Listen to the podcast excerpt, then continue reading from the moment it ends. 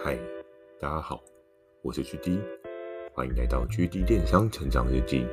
透过每周十分钟的电商成长故事，帮助你更加理解电商市场的运作。在上一集跟大家分享到，如果对应的合作伙伴真的只有贩售某一个类别的产品，其实它是没有办法较直接性的业绩成长可能。所以，其实在我刚开始去操作整个策略的时候，我除了需要去挖掘到对应的合作伙伴他的优势长处以外，更重要的是，我也需要帮他们去规划出一个未来的可能，甚至他们可以去尝试的类别。因为人往往都是比较偏向习惯待在舒适圈里面，那可能会觉得，诶，我今天在这一个领域做的就蛮好的啊，那我为什么要跳领域去尝试其他的可能？所以其实。在电商的学习过程当中，很常需要一件事情，就是打破自己原本的框架，去规划出新的一套逻辑出来。因为整个电商市场变化很快，像在我刚进电商的时候，跟现在电商市场也是一个完全不一样的世界。所以，其实，在电商，我觉得最重要的一个元素就是你的速度，你必须要很快，你才能够跟得上市场的需求。那今天要跟大家分享的这一集呢，我觉得相当的精彩。今天要讲的这一集是第一次与人开战，哇！光听到这个名字就觉得很热血，准备了这么久，终于要打仗了，而不是当个老是被人家打的小炮灰。在后续呢，我会将一些角色带入一些对应的名称，让大家在未来可能比较好记、有印象、有一个连结性。不然老是说。哪个合作伙伴啊，还是说做哪一个类别的合作伙伴啊，或者是说哪一个同事、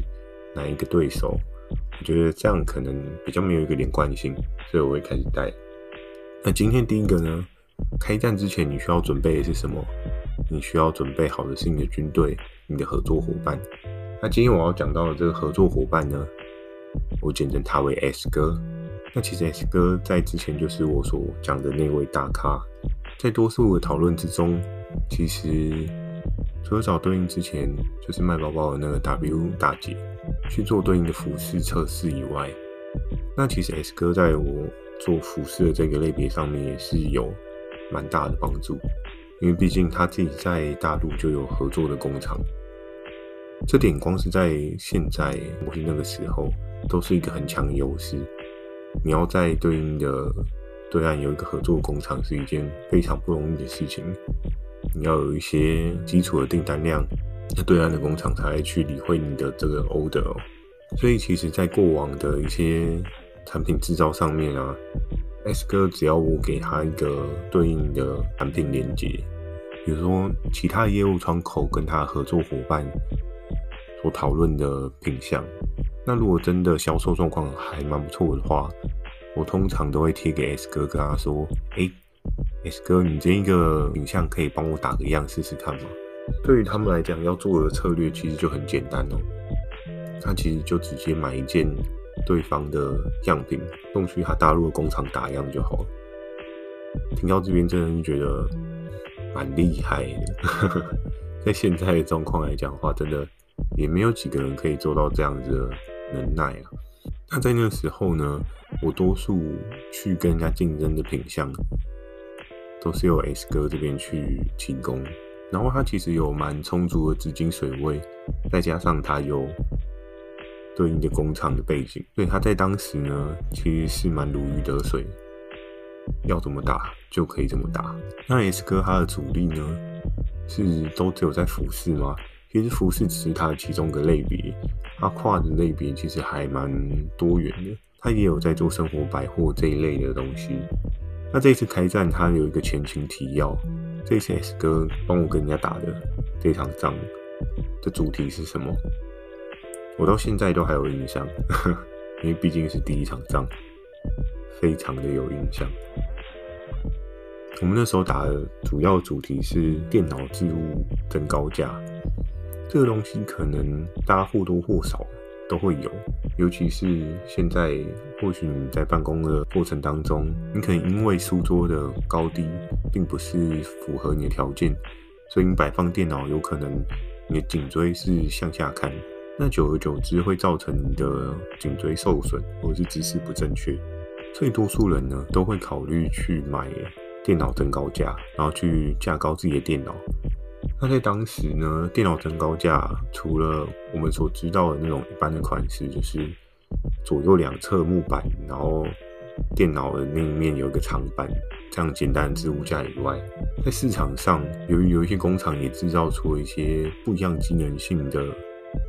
电脑增高架，像是那个就比较薄的木板，它会有比如说胶环啊，去做一些固定，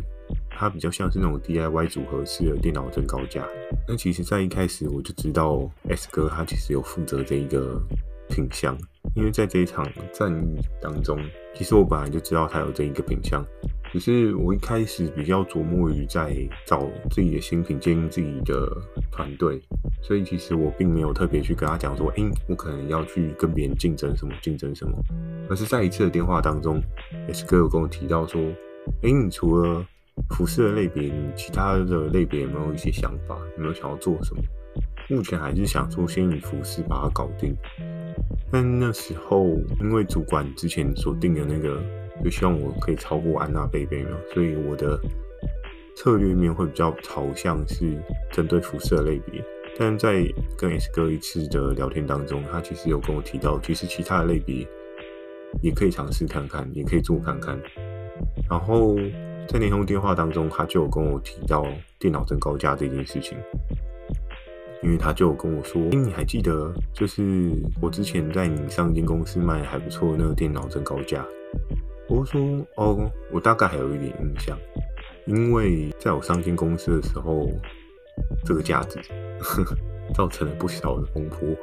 怎么说呢？因为其实那个故事真的渊源蛮深的哦。电商的合作过程当中，就是电商平台跟合作伙伴的合作。”其实会很忌讳一件事情也是，今天广告打出去了之后，然后没有货量，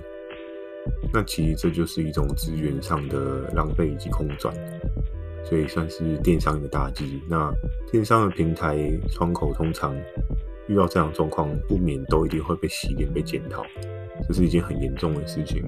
那在我第一间公司的时候，其实就有另外一个合作伙伴，他其实就有跟我第一间公司的大主管。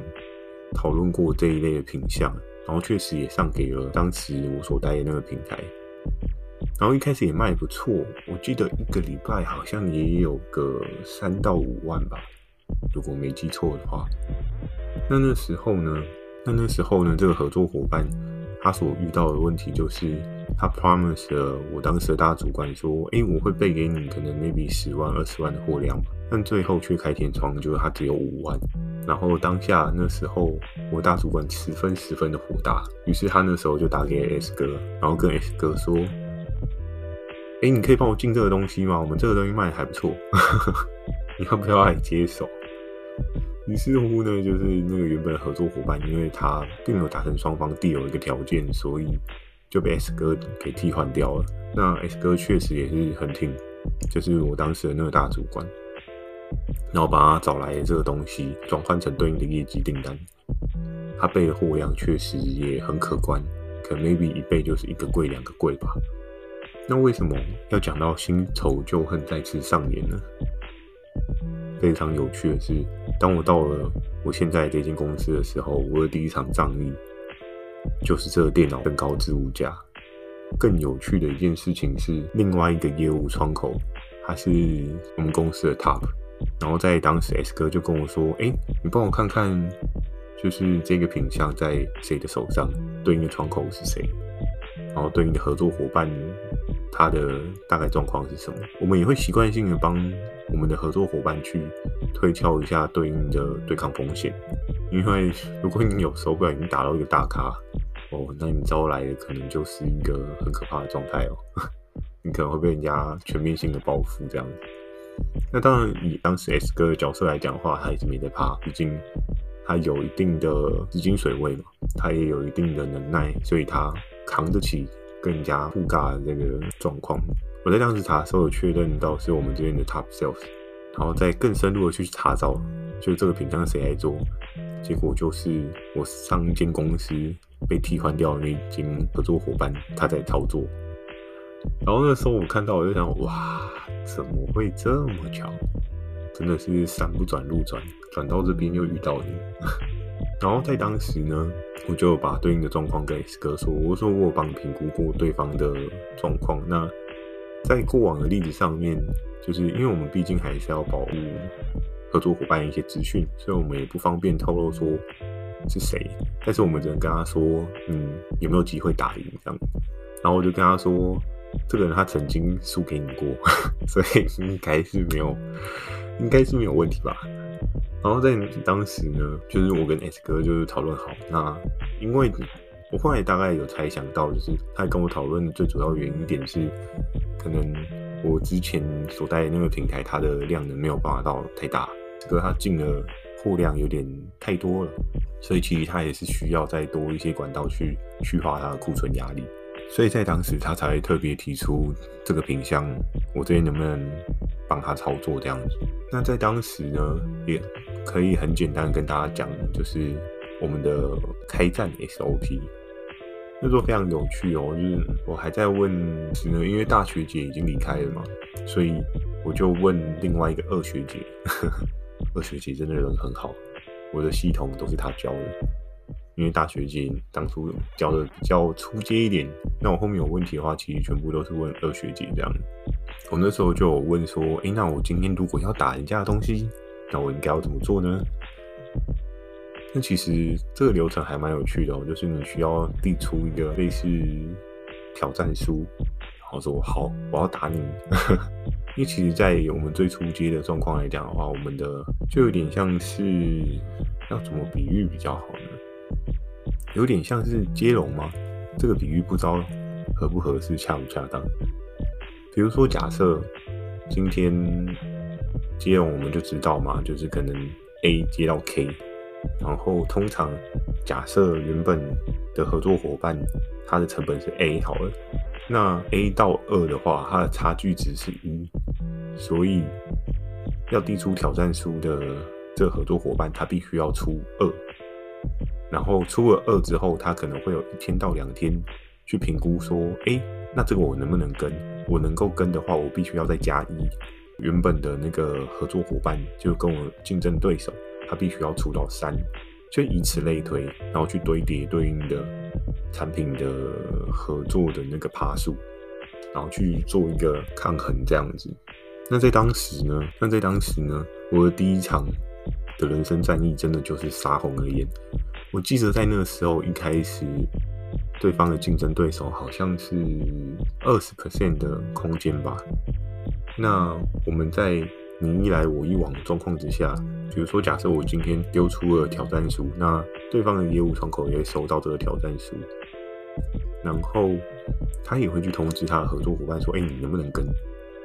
然后跟了之后呢，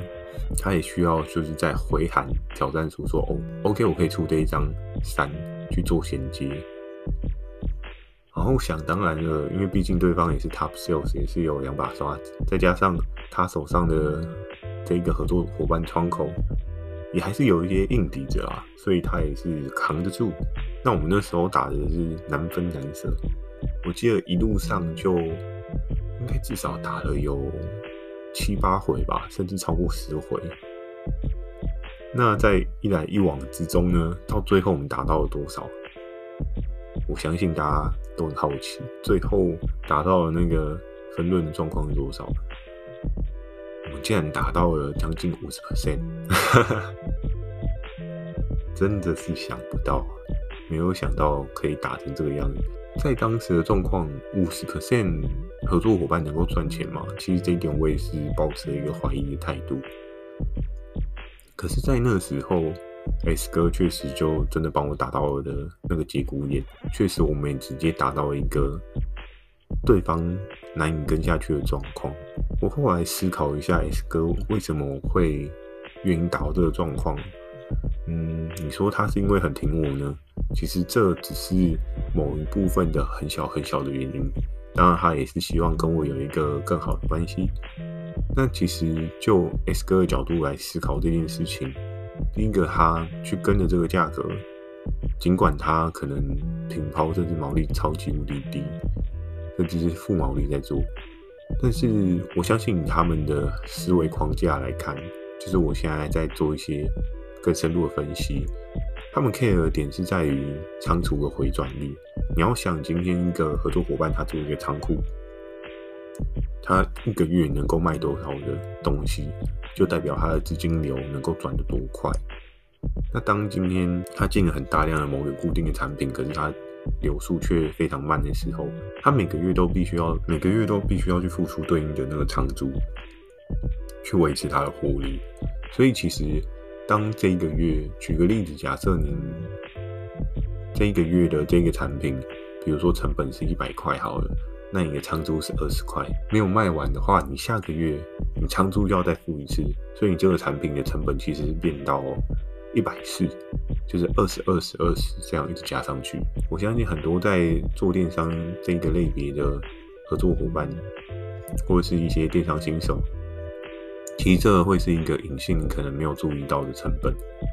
因为你可能就是哎、想说我仓库摆一下嘛，没有关系就摆着。可是其实如果假设这个仓库不是你自己本身就有的，就是你是跟人家承租的，其实你每个月租金啊弹跳的状况。都会慢慢的浮动到你的产品成本上面，这是多数人都不会注意到的，但这是一件很可怕的事情。所以其实当今天这个东西在市场上面的价值真的乏善可陈，甚至是甚至是利润超级无敌不 OK 的，比如说你这个东西只赚十块，那像刚刚讲到的那个仓租的部分，你一个月。就要提高二十块的成本去符合它，那变相来说，其实你在下个月还在卖这个产品的时候，你已经是亏损了，只是你自己可能亏损的没有感觉，所以其实必须要更仔细的去拿捏这个部分。那我再回到 S 哥跟对手的那个竞争状况，在后续呢，其实打赢打输，大家都有一些。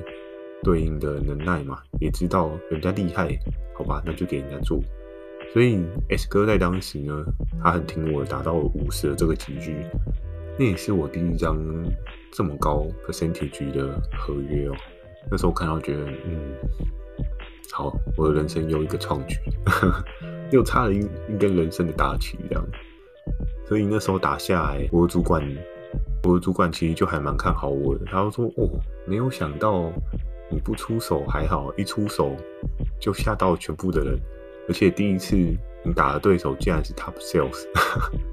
他说你真的也是蛮好胆的哦，不怕人家把你逼到绝路，竟然还一开始就打人家的脚。对，那在当时，好了，也谢谢当时的 Top Sales，他并没有就记恨这件事情，他还是默默的让我做，尽管他的合作伙伴可能后续跟不上，但是就也帮了我不少。就是那个电脑置物增高架，也帮了我一些业绩的成长。所以其实在，在所以其实，在当时的规则呢，虽然是一个很高压的状况，然后你每次看到 KPI，你都会觉得哇，天哪，这离我好远。可是有时候想想，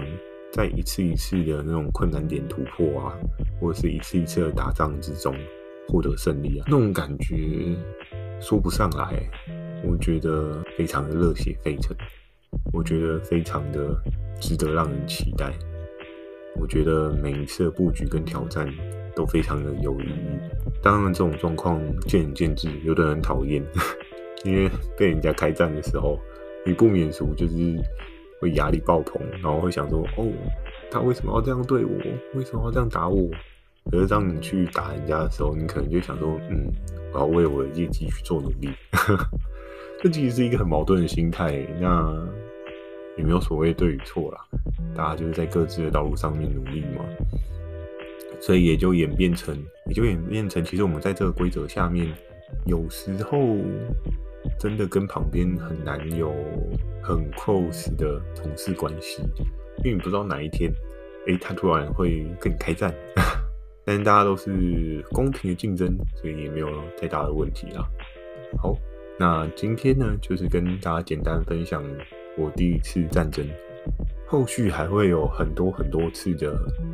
打仗的经历去跟大家分享。那其实我觉得每次的打仗当中，不同的产品它都有不同的策略跟不同的故事。我后续也会分享一些可能不见得是我自己跟人家开战的经验，但是有时候当别人在开战的时候，别人来询问你一些对应的策略跟方法的时候，其实我觉得也也还蛮有趣的，就大家一起去挑战，大家一起去思考。有时候尽管这一场战役不是自己的，但是帮助别人去打赢仗役，我觉得也是一件蛮好玩的事情。好，那今天的分享呢，就到这边。如果你喜欢今天的内容，也请帮我点个五颗星。如果你有想要询问的电商相关问题呢，也不要害羞，可以寄信到描述栏的 mail，或是你可以在留言板留言给我。如果你懒得打字的话呢，其实 First Story 也很贴心的推出了语音留言功能，也非常期待大家可以给我更多不同的建议。我在 Facebook 跟 IG 也会不定期的分享一些电商小知识给大家，记得锁定每周二晚上十点的《GD 电商成长日记》。祝大家有个美梦，大家晚安。